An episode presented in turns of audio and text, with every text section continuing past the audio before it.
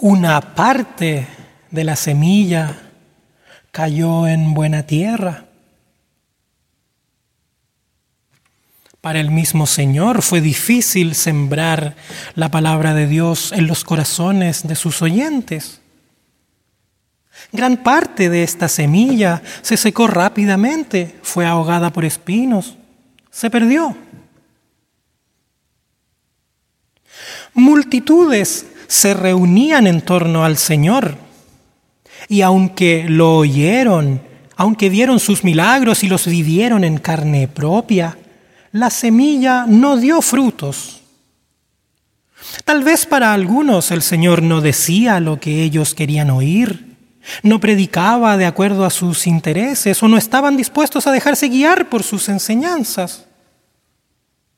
Para otros, Jesús no era como debía ser el Mesías. No era tan radical, no era tan duro frente al poder imperial, no llamaba a la lucha armada, no llamaba a quemarlo todo.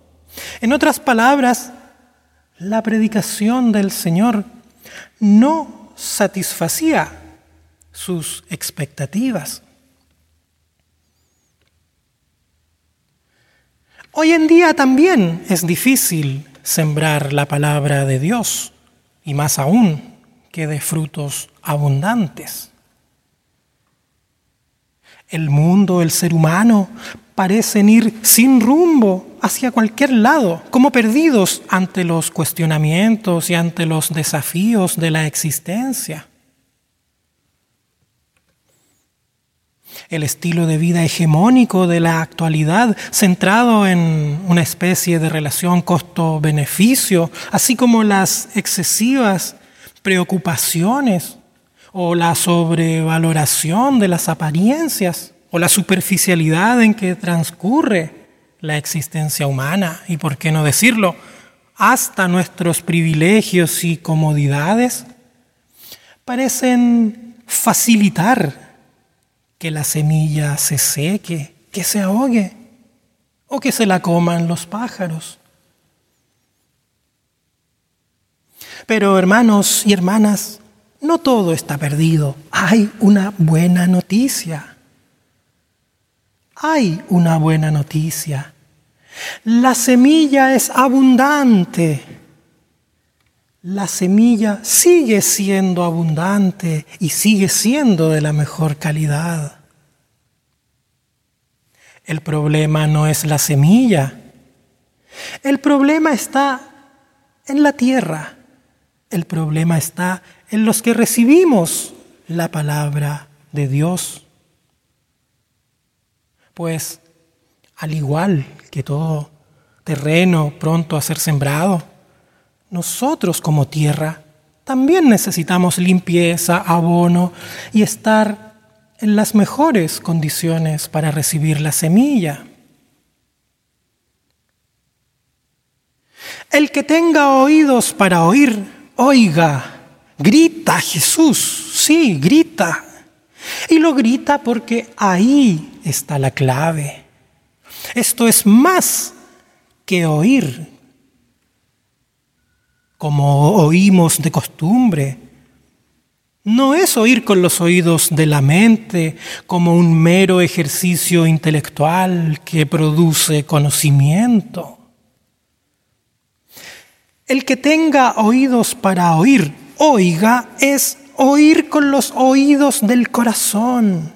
Esto es bien dispuestos, humildes, atentos, con los brazos abiertos para recibir y para atesorar la palabra de Dios en lo más profundo de nuestro ser y para dejarla germinar, para que dé frutos abundantes, para que el milagro de la bondad prometida y esperada se haga realidad en mí, para que se consolide en mi vida diaria y así mi vida sea una vida nueva, libre de la incredulidad, de la desesperanza, libre de los estilos de vida antihumanos que me tienen con el barro hasta el cuello, miedoso, desorientado, perdiendo el tiempo y, por qué no decirlo, perdiendo la oportunidad de vivir la vida que Dios quiere para mí.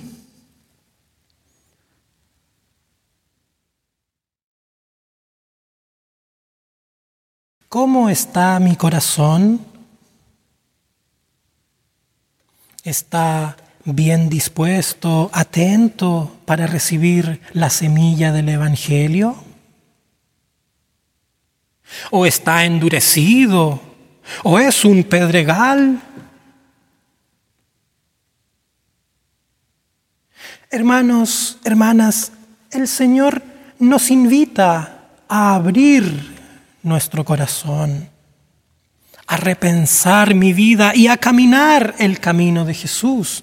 No solo a conocerlo, sino a vivirlo con Él, fiel y firmemente comprometidos, haciendo de su camino mi propio camino.